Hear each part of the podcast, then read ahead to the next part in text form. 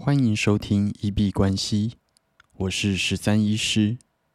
本集节目由 Kobo 电子书赞助播出。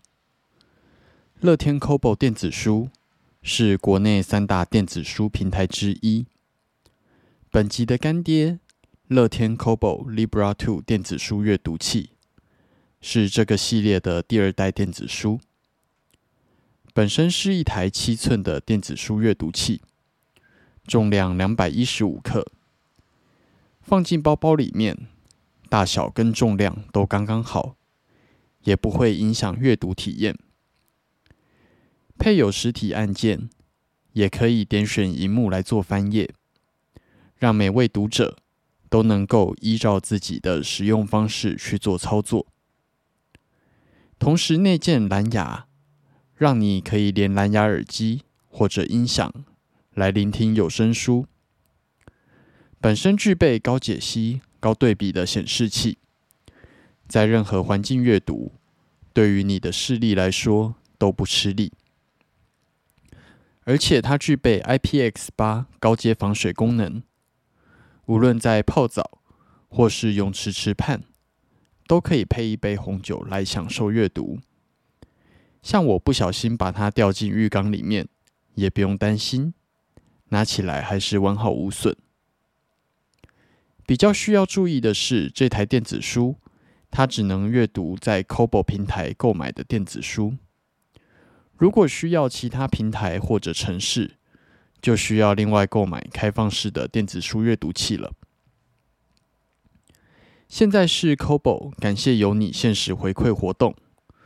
在十月十一号到十八号，从我们的推荐链接去购买 Cobo Sage、Libra Two 或者 Clara HD 三种机型，并且登录之后就送你六百元的购书折扣券。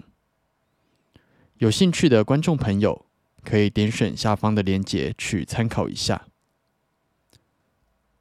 那在录音当下，外面的雨下的还蛮大的。然后风好像也刮得很强，那看起来台风真的离台湾还蛮近的。刚刚看预报会不会发布海警还不知道。那大家如果接下来两天要出门的话，要稍微注意一下。昨天算是还蛮幸运的一天，那可能物极必反吧。今天就有一点点衰。那首先是发现自己报名了一个活动之后。结果手上其实是有免费的名额的，但是报名了之后就不能退款。然后再去上班的时候，健身的牛奶放在背包里面，好像没有盖紧。然后背包里面的所有钱包、笔电什么，全部都沾上了一层牛奶。那现在还蛮担心这些设备之后会不会长蚂蚁的。目前使用起来是没有太大问题啦。那也很怕 Pockets 会不会就全部就在牛奶里面就不见了这样子。那现在在阅读电子书的时候，还会闻到一股淡淡的奶香，有点尴尬。然后最后是在下班的时候，有东西忘记在诊所，然后就忘记拿了，然后结果多搭了大概四五趟的捷运，跑回去拿东西，关门。那结果就浪费了蛮多时间，然后也搭了蛮多趟无谓的捷运的。结论就是，呃，真的不要太一心多用，因为回去拿东西的时候，其实呃正在讲电话。那一心多用的情况下，就有可能说就是忘记自己到底有没有关门这件事情。对，那在整天这样子下来，其实我觉得是还蛮衰的一一天。在这样的心态下面，我会觉得就是今天就尽量少做一些操作，少做一点事情，多做多出错。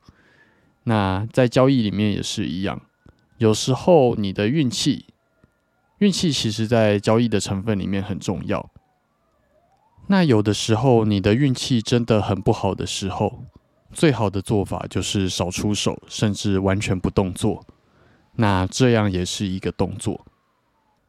可能好运都用在昨天了吧？昨天真的过得还蛮幸运的。首先接到了我非常崇拜厉害的 Parkes 主持人的邀约，可以上他的 Parkes 节目。然后一些呃履历的投递，还有就是厂商的回复啊，就是创作者大会那天接触到的业配厂商，也都有做一个联系。然后呃，在交易的部分，刚好昨天加码加在昨天波段的一个最高点，那就有一点猜头被我猜到的意味吧。我加码加在一千三，那昨天最高好像就是一千三百零一。那说实在，真的蛮幸运的。所以其实呃，在你运气很差的时候，还是要多想想你今天发生了哪些幸运的事情。就是我们前几集提到的聚光灯效应，你把焦点放在哪里？你把焦点放在幸运的事情上面。你就会认为自己是一个幸运的人。那我们今天可以来介绍另外一个 bias 啊，就是有一个叫做静音偏误，又叫做静音效应。那它的意思是最近的事情，在人脑里面它是最印象深刻的，所以你会最偏重最近的数据或者经验。那比较早期的。可能就会被你忘掉。举个例子来讲，啊，或许你一直在做交易，那你在一个月前新增了 A 指标，那一个指标上去之后，本来你就会有一个要等待它熟练，然后等待它显现出威力。尤其是我们前面有提过，交易它其实就是各种概率的组合。也有可能你那时候使用 A 策略的时候，刚好胜率比较低，那最近它才开始发挥它的效力，胜率开始拉高。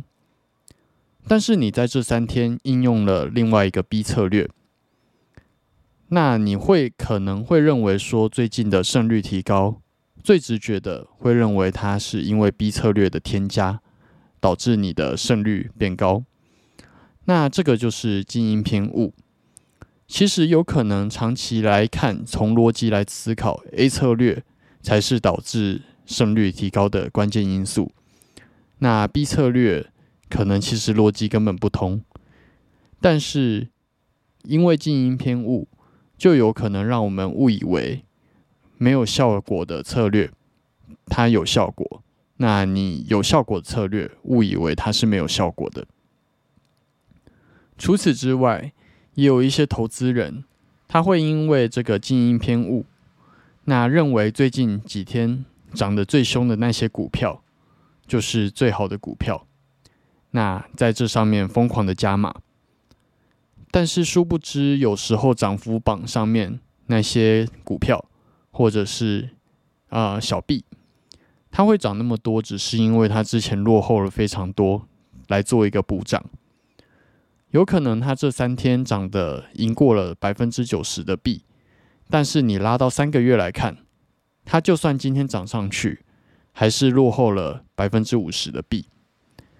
那这样子它就并不算是一个强势的币或者强势股。那今天可以稍微跟大家介绍一下静音偏误，主要就是你要对所有事情都保持存疑。有时候你认为没有效的。它真的没有效吗？有时候你认为有效的，它也不一定是真的有效，还是要经过一个重复验证，跟去了解自己的心理学上的变化。那今天币圈并没有什么特别大的事情。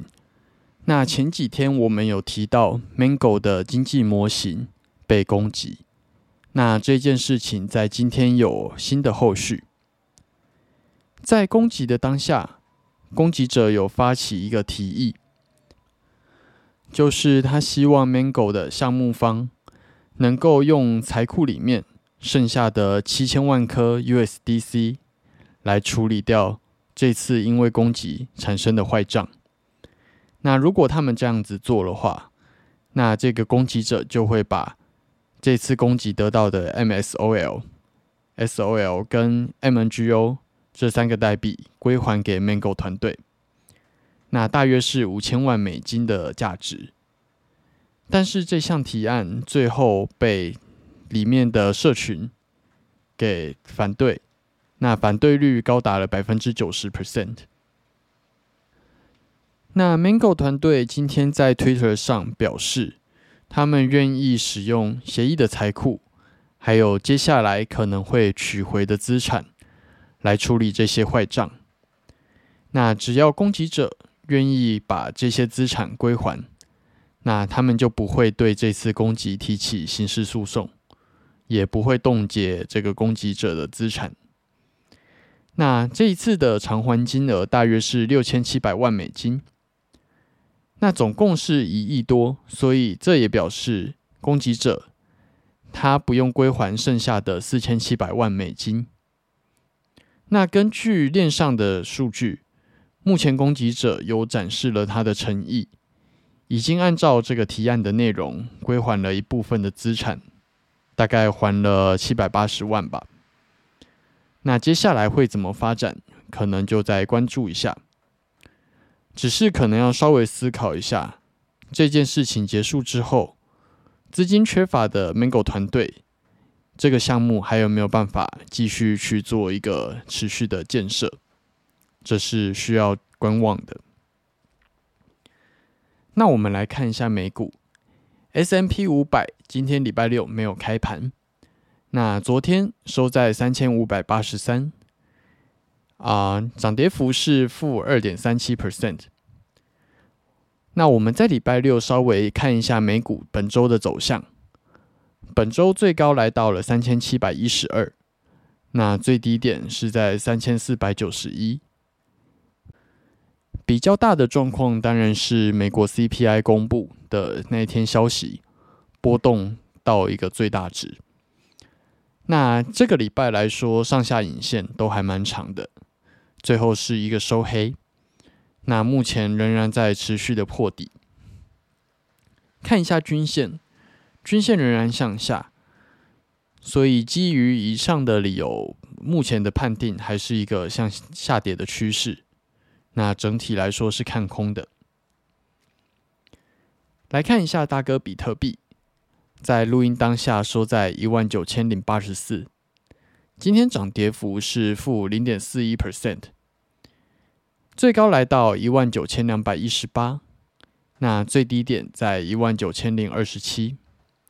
今天波动并不大，目前均线仍然向下。那以整个 K 棒的排列来说，会认定还是一个下跌的趋势。那切到小时区来看，啊，其实小时 K 在今天也没有太大的波动。主要仍然是在一万九千一附近去做一个盘整，那接下来会往上攻还是往下，可能要再看看。但是如果以大时区带动小时区的思考逻辑来说，我觉得往下的几率比较大。那一周趋势的部分，我们明天再来做分析。二哥以太币今天跟比特币是一个不太一样的走向。在录音当下收在一千两百八十一，涨跌幅是负一点一二 percent。今天最高来到一千三百零一，最低跌到一千两百七十六。目前均线仍然向下，所以仍然判定是一个下跌的趋势。那今天看小时区来说的话，下跌趋势明显比比特币更明显一点。在今天下午四点的时候，突然跌了一根二十点左右，大概负一点一二 percent。那目前下跌的支撑跟昨天估的一样，在一千两百八，还在努力突破，看起来这里有一个还蛮强的支撑，跌不太下去。那目前小时区昨天评估有可能是一个小多头的发动点，这个构想目前是被打破了。以现在小时区小时 K 的趋势来看的话，应该也是往下走的几率比较高。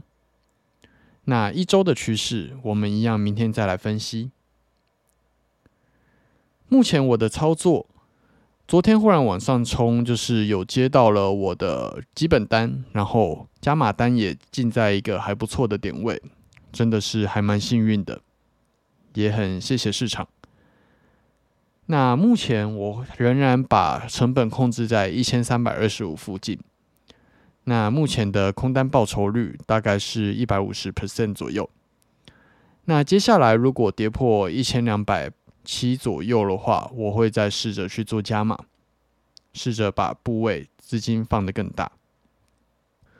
最后是上个礼拜录音发现的一个状况，我们上个礼拜试着在六日美股没有开盘的时候做一些一周的分析。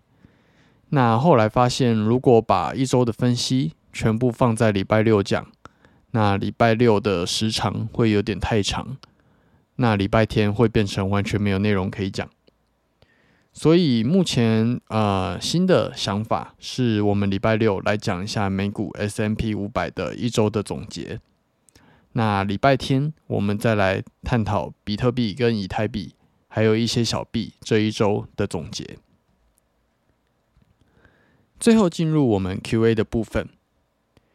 那我们的节目在 Apple Podcast、First Story 上面都有开启文字留言区跟语音信箱。如果有想要聊天、询问问题或者是交流的听众们，都欢迎在这些地方留言。那我们在节目里面如果有看到，就会做出回复。